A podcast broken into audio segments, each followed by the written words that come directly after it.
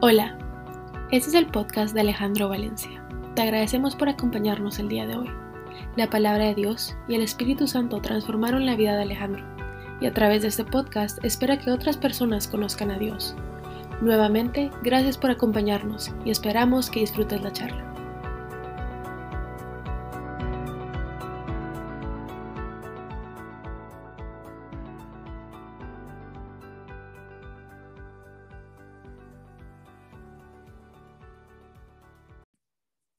Buenas noches. Mientras, mientras esperaba en el grupo anterior, estaba leyendo un libro de un pastor que se llama T.D. Jakes. Y mm, es impresionante cómo Dios le, habla a uno. Es un, libro que acaba de sacar. Cómo Dios le habla a uno y empieza a amarrar todas las piezas uh, para que el mensaje que, que, uno está recibiendo y que quiere compartir sea muy, muy poderoso. Y, dice una cosa, que uno no es el resultado de lo que uno dice, sea, mis palabras no son los que van a generar el resultado en mí. Nosotros somos el resultado a los que escuchamos constantemente. Y yo no sé, yo puedo usar el ejemplo de Colombia porque tal vez es más familiar por el tema de los acentos y donde los acentos son más marcados, pero uno que es de Bogotá se va para Medellín y termina hablando paisa a los 15 días. Y me imagino que más de uno de ustedes o va a México, los guatemaltecos vamos a México eh, y, empezamos a terminar o terminamos hablando como, como los mexicanos. Y uno piensa que uno el que está cambiando a las personas con lo que uno dice, pero el que está cambiando es uno con lo que uno escucha. Y tiene que ver mucho también con una carrera de relevos, porque en una carrera de relevos pensamos que terminamos o terminamos la carrera en el momento que entregamos la estafeta a la otra persona. Y si nos amarramos al ejemplo de nosotros y hago una pregunta antes de terminar la carrera de relevos, eh, uno es consciente a quién está escuchando, pero tal vez la pregunta más importante para uno es, uno es consciente quién lo está escuchando a uno. Y entonces en esa carrera de relevo solo esperamos entregarle la estafeta al final de la carrera. Me voy, me voy de esta tierra con Dios y entonces en ese momento le digo a mi hijo, hijo mío, así es como tú tienes que ser padre y no nos damos cuenta que durante toda la carrera le enseñamos a los que están alrededor de nosotros y les enseñamos lo que nosotros hemos aprendido, de lo que hemos escuchado con quienes nosotros compartimos. En nuestro ejemplo diario, enseñamos a nuestros hijos, a nuestro círculo íntimo, lo que somos. Vamos a empezar con Juan, primera de Juan 2, 15, 17. No amen al mundo ni nada de lo que hay en él. Si alguien ama al mundo, no tiene el amor del Padre, porque nada de lo que hay en el mundo, los malos deseos del cuerpo, la codicia de los ojos y la arrogancia de la vida, proviene del Padre, sino del mundo. El mundo se acaba con sus malos deseos, pero el que hace la voluntad de Dios permanece para siempre. Santiago 4:4 lo confirma. Oh gente adúltera, no saben que la amistad con el mundo es la enemistad con Dios. Si alguien quiere ser amigo del mundo, se vuelve enemigo de Dios. Y eso lo amarro con lo que acabo de decir. ¿Con quién andamos? Porque con los que andemos, eso es lo que somos. Muchas veces hablamos de los ataques que recibimos y no tenemos claro de dónde vienen. Hoy, sobrellevando la pandemia y todas las consecuencias que esta pandemia conlleva, tanto en temas emocionales, temas económicos, temas de salud, etcétera. Seguimos lidiando aún con los problemas que teníamos antes de la pandemia. Enfermedades que no esperábamos, quiebres económicas, pérdidas de, de familiares y nuestras emociones hoy están a flor de piel. Y yo he tenido la oportunidad de continuar ayudando a muchísimos amigos que vienen de Guatemala y que vienen de Colombia a vacunarse. La verdad es un proceso casi diario entre la prueba de COVID y el tema de la vacuna y los que vienen a la primera dosis y los que van a la segunda dosis, pues ya tengo el título de Uber Vaccine. Entonces ando para arriba del aeropuerto de un lado para el otro, llevando y trayendo. Lo hago con muchísimo, muchísimo gusto y el que desee estoy aquí para, para servirlo. Pero me doy cuenta que apenas lo recibo y empiezan las llamadas, el nivel de estrés que se vive y que traen es impresionante. No es que aquí no se tenga estrés, ¿sí? Pero de alguna manera mm, no creo que sea la ubicación lo que hace que tenga menor estrés. Y es que cada uno de nosotros tenemos cosas que nos afectan de forma completamente diferente.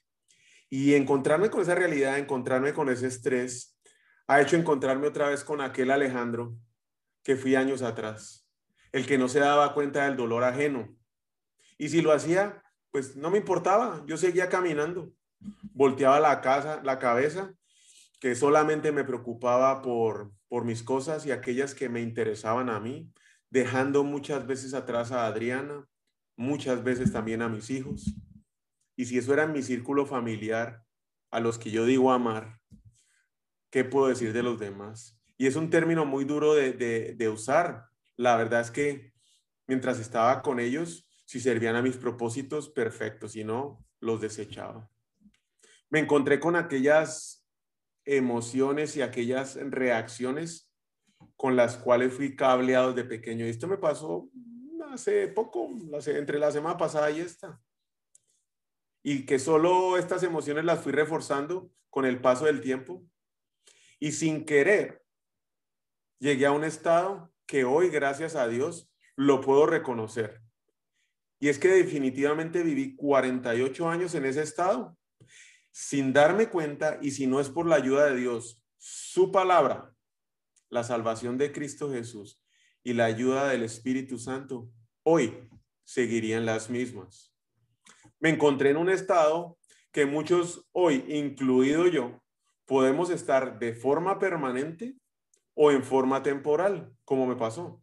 Y nuevamente, no paro de dar gracias a Dios porque me permite mirar a Jesús, su ejemplo, y darme cuenta que el Alejandro que llegué a ver hoy no lo quiero ni cerquita. Deseo de todo corazón que muera y que dentro de Alejandro el único que crezca cada día más sea Jesucristo. Es un proceso diario de morir a mí. ¿Y cuál es ese estado? Preguntarán. Pues es que creo que todos estamos en un estado de confusión, sin una dirección, a la deriva, con un dolor profundo debajo de una superficie y ocultando ese dolor. Lo que me sorprende a mí en gran manera de verme a ese espejo es que no son las mismas cosas que hace tres años cuando empecé a caminar con Jesucristo me tenían en ese estado de confusión. Son cosas que pensé que no existían y que ni siquiera sabía que estaban dentro de mí. Lo que sí pasa es que la enfermedad, no la conocía, pero el síntoma, ahí estaba, era el mismo, la confusión. Y es que intentando resolver ese tema de la confusión y buscando respuestas a los retos y las circunstancias que se nos presentan, hoy lo que afloró fue el control, queriendo controlar todo. Es un tema que viene desde hace días. Pero a la larga, no era el control, es el orgullo. Es ese orgullo de creerme mejor que cualquiera, de creerme que sé más que Dios y que tengo la capacidad para poder resolver cualquier cosa.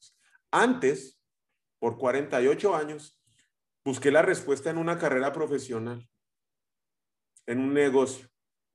¿Qué tan grande puede ser el negocio? ¿Qué tanta plata puedo hacer en ese negocio? En el dinero, inclusive en el físico, porque de chibolón de 290 libras bajé a 85 kilos en los deportes. Y claro, en cuanto bien material se me iba apareciendo enfrente. Y con la cabeza confundida, todo el cuerpo está confundido. Y estando confundidos, en cada solución que decido tomar, solamente provoco más problemas, problemas más serios para nuestras vidas. En el trabajo, si es que me sacrifico por el trabajo, si es que entrego todo por el trabajo, sacrifico la familia. Si es por los placeres, el alcohol, las drogas y el sexo, ¿cuántas parejas, cuántos matrimonios no se han sacrificado? Por el deporte, el exceso del deporte, el cuerpo, podemos llegar a sacrificar nuestra salud. Y por el dinero, pues ahí sí, sacrificamos las relaciones, los amigos, los hermanos, los papás, las mamás, los tíos. Y bueno, la lista es interminable. Creo que aquí cada uno de ustedes, como yo, algo habrá sacrificado. Y la pregunta que muchos podemos llegar a tener hoy en la cabeza es, ¿eso sí valió la pena? Y puede ser que lo haya sacrificado hace 20, 30 años y hoy aún esté pagando las consecuencias. valió la pena. ¿Están confundidos? Nos conformamos con menos o con muy poco. Crecemos en unas áreas de nuestra vida y podemos ser muy hábiles, hacer mucho dinero, tener mucho éxito. Solo crecemos en lo que nos importa. Y en lo que le damos poca importancia, pues claro, ni crecemos. Hablemos de la paternidad, las relaciones, el trabajo y el matrimonio. Y es que estar durmiendo en la misma cama no significa que esa relación esté creciendo. Nos volvemos pasivos, conformistas, nos resignamos. Pero ¿qué fue lo que a mí me llevó nuevamente a estar en ese estado de confusión? Génesis 14.2 no lo puede describir mejor. Y como Lot, el sobrino de Abraham, habitaba en Sodoma. Y es que es aquí donde estamos hoy, donde vivimos hoy, en el mundo, en Sodoma. El mundo puede verse de tres maneras diferentes. El primer lugar se puede referir a la tierra que Dios creó. Hechos 17:24 lo expone así. Es el Dios que hizo el mundo y todo lo que hay en él. Él es el dueño del cielo y de la tierra y no vive en templos hechos por seres humanos.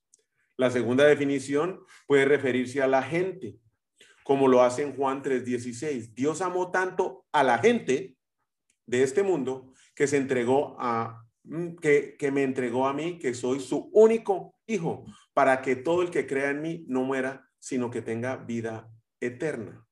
Y el tercer uso del cual vamos a hablar hoy se encuentra en Primera de Juan 2.15.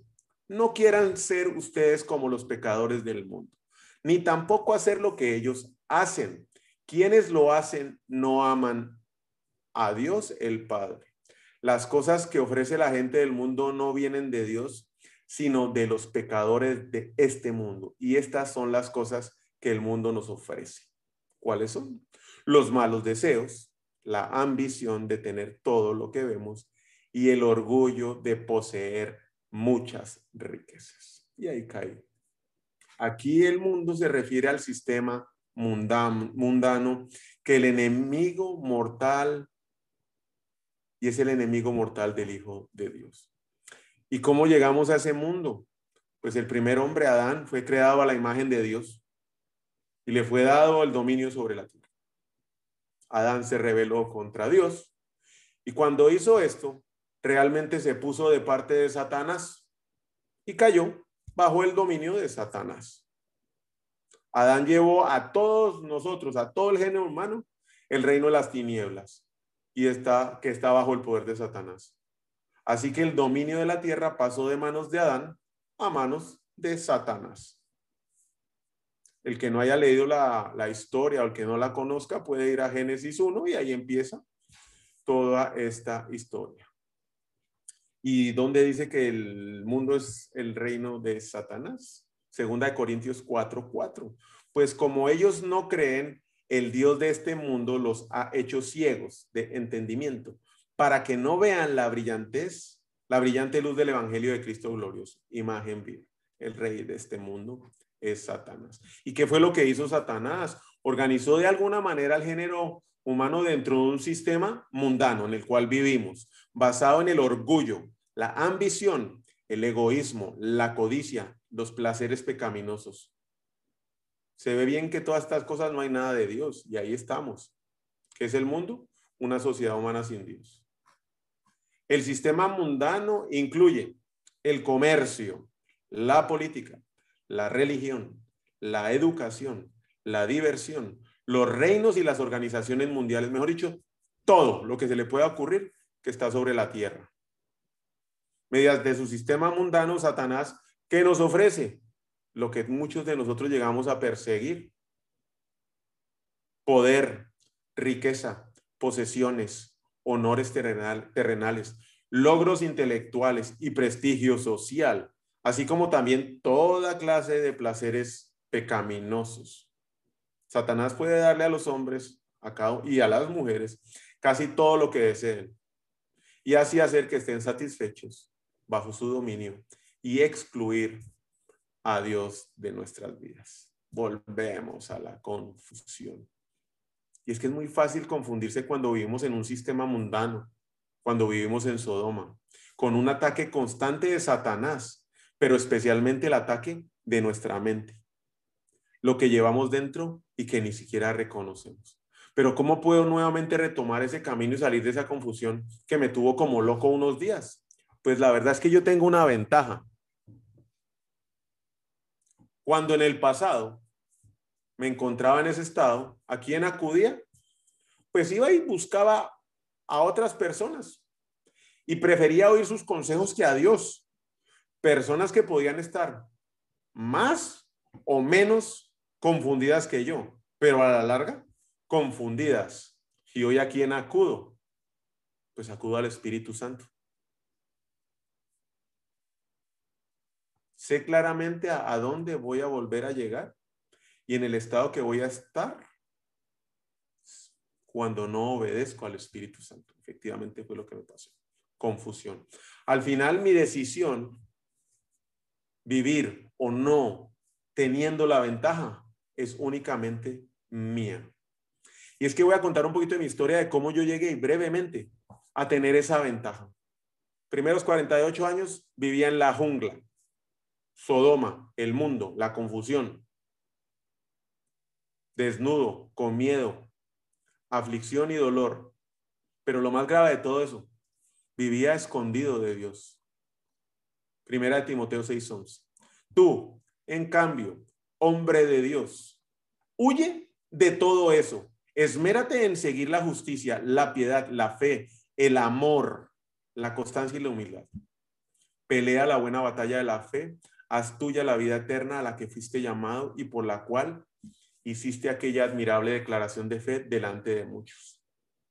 ¿Y cuál fue la consecuencia de no hacer la buena batalla? Pues que vivía a la deriva, sin dirección, movido única y exclusivamente por mis emociones y por mis pasiones. Circunstancia que se me presentaba, la resolvía a punta de emociones, con lo que tuviera la mano. No reflexionaba, mucho menos consultaba al Espíritu Santo. Y Dios me buscó más de una vez más de una vez. Así viví muchísimo tiempo, muchísimo, muchísimo tiempo. Hasta que se me presentó una brújula que me marcó el norte, una meta, un objetivo claro, que me dio la salvación, que se llama Jesucristo. Y recibir esta brújula tiene dos pasos que implican quebrantamiento, romperse, partirse a la mitad. encontrarse con la cruz y reconocer a Jesucristo como nuestro Salvador. Arrepentirse. Juan 3:16. Porque tanto amó Dios al mundo que dio a su Hijo unigénito, para que todo en el que Él crea no se pierda, sino que tenga vida eterna. Dios no envió a su Hijo al mundo para condenar al mundo, sino para salvarlo por medio de Él. El que cree en Él no es condenado, pero el que no cree ya, escuche, ya está condenado por no haber creído en el nombre del Hijo unigénito de Dios. Así o más clarito. ¿Y qué es arrepentimiento? Mateo 3:8. Produzcan frutos que demuestren arrepentimiento. Lo voy a repetir. Produzcan no los piensen, no los hablen. Produzcan frutos que demuestren arrepentimiento. En cambio, los frutos del Espíritu son amor, alegría, paz, paciencia, amabilidad, bondad, fidelidad, humildad y dominio propio. No hay ley que condene a estas cosas. Son acciones son resultados que sean visibles, manifestados en lo que hacemos día tras día, hora tras hora. No los domingos en la iglesia donde todos nos ven. Arrepentimiento no es remordimiento. Tampoco es vergüenza. Mucho menos es culpa. Es humillarse, rendirse sin argumentos, aceptando que lo que hacíamos no era correcto el arrepentimiento pues es un milagro. pero que hoy se volvió parte del paisaje, como en la carretera. Ni nos damos cuenta. ¿Y cuál es la tendencia del mundo? Huir, escondernos, cubrirnos. El arrepentimiento da el lugar a Dios que tiene y nos ubica donde nos corresponde. Pecadores. Nos vemos tal y como estamos, confundidos a la deriva y perdidos. Tiene un antes y un después. Gálatas 5.1. Cristo nos liberó para que viviéramos, vivamos en libertad. Por lo tanto, manténganse firmes y no se sometan nuevamente al yugo de la esclavitud. Si usted no ha recibido a Jesucristo, yo lo invito a que lo haga. Que si confiesas con tu boca que Jesús es el Señor y crees que en tu corazón que Dios lo levantó de entre los muertos, serás salvo. Bueno, muchos llamados cristianos llegan hasta aquí. Es más, yo también estuve pensando, listo, ya la hice, recibí a Jesucristo en el año 2004, pero no fue hasta el 2018, 14 años después, que seguía igual, confundido y clara, sin una sola ventaja. Salvarme y aceptar a Jesucristo, aceptar a la cruz, que Jesucristo en su gracia inmensa por el sacrificio que hizo, me salve, perdón, a mí, no me da la ventaja. Quedarme en ese estado de salvación, tampoco. Dijo Tomás, ¿cuál es el camino? Señor, no sabemos a dónde vas, así que ¿cómo podemos conocer el camino?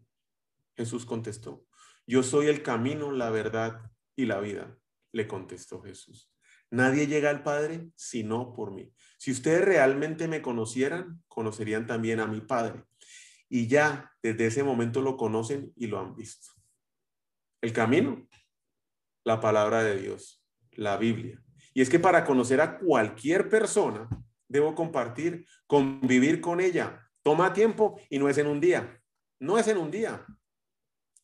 Josué 1.8. Este libro de la ley no se apartará de tu boca, sino que meditarás en él de día y de noche. ¿Para qué? Para que cuides de hacer todo lo que en él está escrito, porque entonces harás prosperar tu camino y tendrás éxito. ¿En qué gastamos nuestro tiempo? Romanos 1, eh, Romanos 12, Y no vivan y ya, perdón, y no vivan ya como vive todo el mundo al contrario, cambien de manera de ser y de pensar. Y así podrán saber qué es lo que Dios quiere. Es decir, todo lo que es bueno, agradable y perfecto. Conocer qué le gusta a Dios y qué no, para amar a Dios con todo nuestro corazón.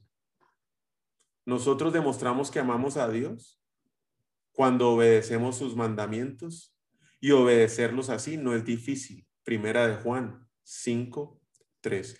Y aunque la Biblia me da todos los días el propósito general de mi vida y de qué manera puedo amar a Dios, me muestra el camino. Sigo sin la ventaja. Ahora bien, salí de la jungla, recibí la salvación, recibí a Jesucristo en su, su sacrificio y su amor.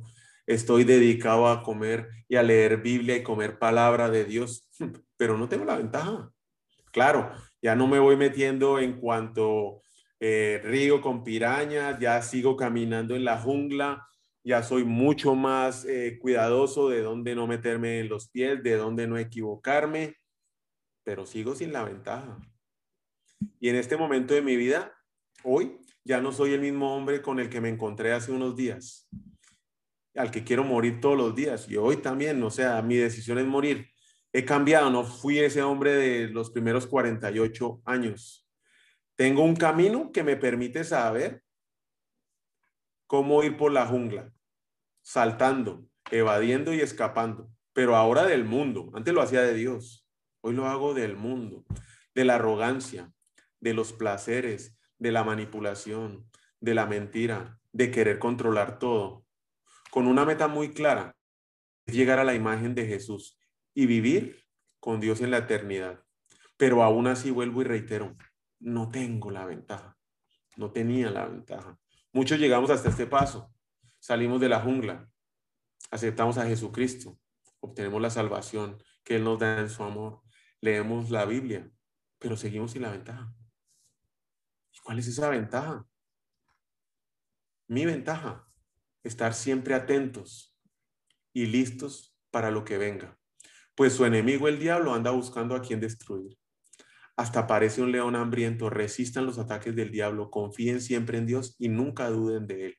Ya saben que en todo el mundo otros seguidores de Cristo están sufriendo como ustedes. Y aquí viene la ventaja.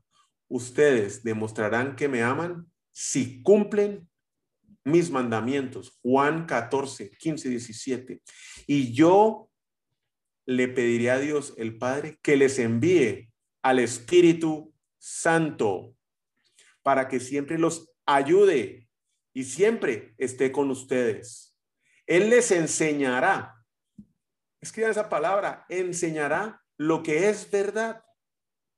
Los que no creen en Dios y solo se preocupan por lo que pasa en este mundo, no pueden recibir al Espíritu Santo porque no lo ven ni lo conocen. Pero ustedes sí lo conocen porque está en ustedes y siempre estará en medio de ustedes.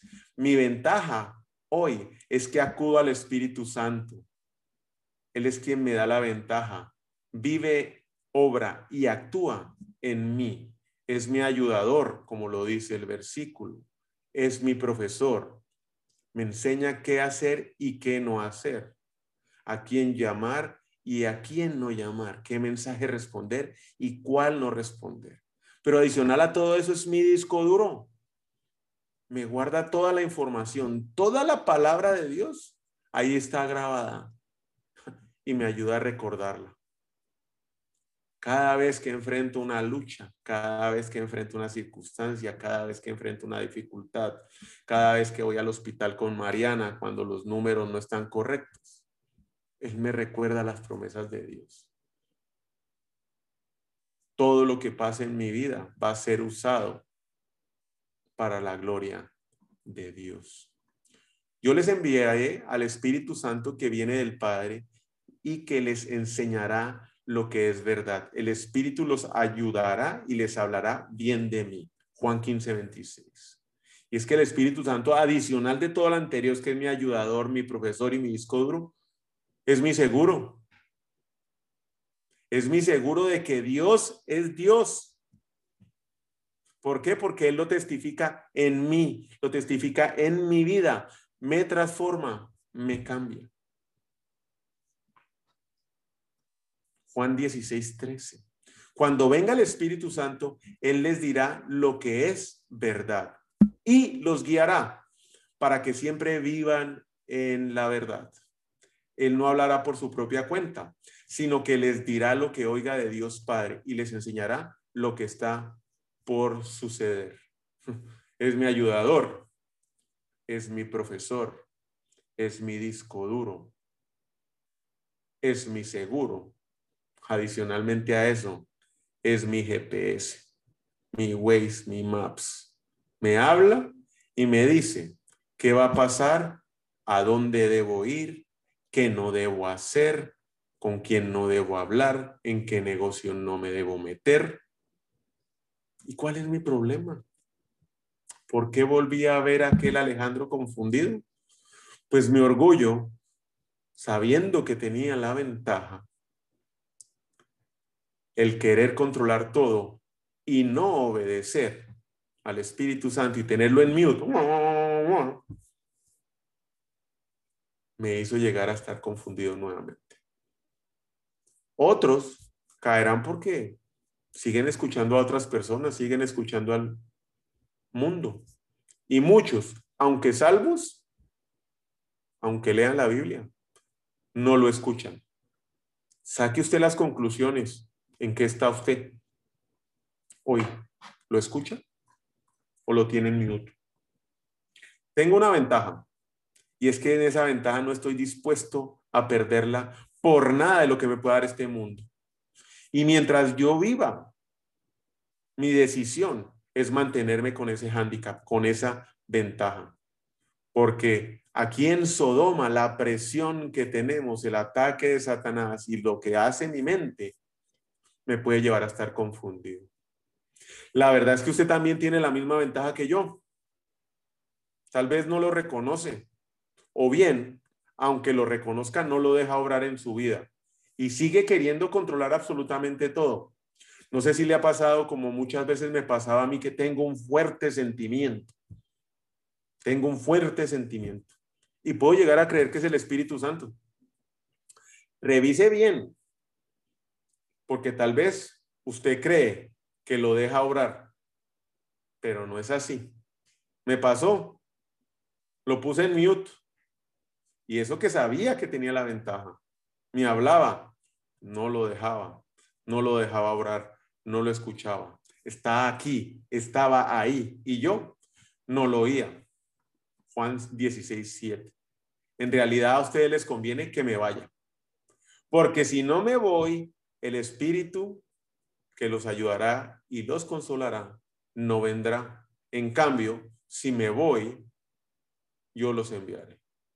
Jesús mismo le dijo a los apóstoles, el Espíritu Santo es su ventaja. Lo fue para los apóstoles, los es para mí y lo es para usted. El Espíritu Santo está en cada lugar que usted y yo quiere estar y no puede. Y es todo lo que yo necesito saber o conocer y no sé. Es el Espíritu Santo, Dios. Dios camina conmigo y con usted todo el tiempo. Una pregunta. ¿Usted actúa como si supiera que Dios camina con usted? A veces yo no. ¿Qué espera para moverse con la guía del Espíritu Santo y servir a Dios? a donde el Espíritu Santo lo lleva. Muchos esperamos entenderlo. ¿Y es que acaso usted y yo podemos entender cómo funciona un microondas? El Wi-Fi o el Bluetooth. Ah, no, pero ahí estamos todos los días dándole. Y ese microondas con 32 botones y solo usamos 30 segundos estar, 30 segundos estar, 30 segundos estar. Ni siquiera sabemos cómo funciona. Alejandro, ¿me ayuda con los micrófonos, please? Un Dios que puede ser comprendido por mente limitada y escasa, no es un Dios lo suficientemente glorioso para ser alabado. Y si usted cree entender a Dios, puede estarse preguntando, ¿por qué no lo alabamos a usted? No estamos aquí para comprender o entender. Estamos para creer y obedecer. Estamos en un viaje. Esto es un camino. Nos vamos a caer. Nos vamos a perder vamos a querer hacer nuestra voluntad. Pero mientras busquemos con intencionalidad una progresión en nuestra relación con Dios y no busquemos la perfección, Dios usará todo lo que nos sucede alrededor para nuestro bien. Yo lo animo hoy de todo corazón a recibir a Jesucristo y que juntos invitemos al Espíritu Santo que llene nuestras vidas y que sea nuestra ventaja todos los días de nuestra vida. Lo invito a que aceptemos a Jesucristo. El que no lo ha hecho hoy es más que bienvenido. Romanos 19 dice que si confiesas con tu boca que Jesús es el Señor y crees en tu corazón que Dios lo levantó de entre los muertos, serás salvo porque con el corazón se cree para ser justificado, pero con la boca se confiesa para ser salvo. Porque todo el que invoque el nombre del Señor será salvo. Señor Jesús, hoy venimos ante ti arrepentidos, pidiéndote perdón, reconociéndote como nuestro Rey, como nuestro Salvador. Te abrimos nuestro corazón, Señor, para que entres a Él y que seas el Rey de nuestras vidas. Deseamos, Señor, de todo corazón, rendirnos ante ti, entregar todas nuestras culpas, todas nuestras faltas, todo lo que nos han hecho nuestras faltas de perdón a los pies de la cruz y permitirte obrar en nuestras vidas. Que nos llenes con la presencia del Espíritu Santo a cada uno de nosotros. Espíritu Santo, te invitamos a que dirijas nuestras vidas a que dirijas cada uno de nuestros pasos. En el nombre de Cristo Jesús. Amén